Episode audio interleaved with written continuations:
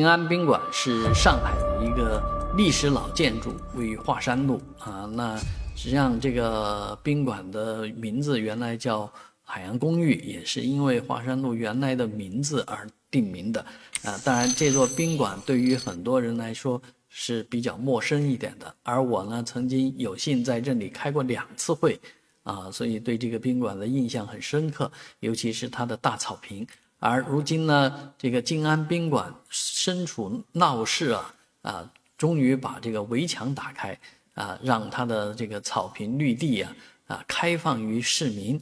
这是一件非常好的事情。其实上海市中心有很多不错的宾馆，像瑞金宾馆啊，还有其他的一些宾馆，都有很大的绿地啊。那他们都被围墙围起来啊，包括像东湖宾馆，我无数次想走进去，但是都因为围墙的原因没有进去啊。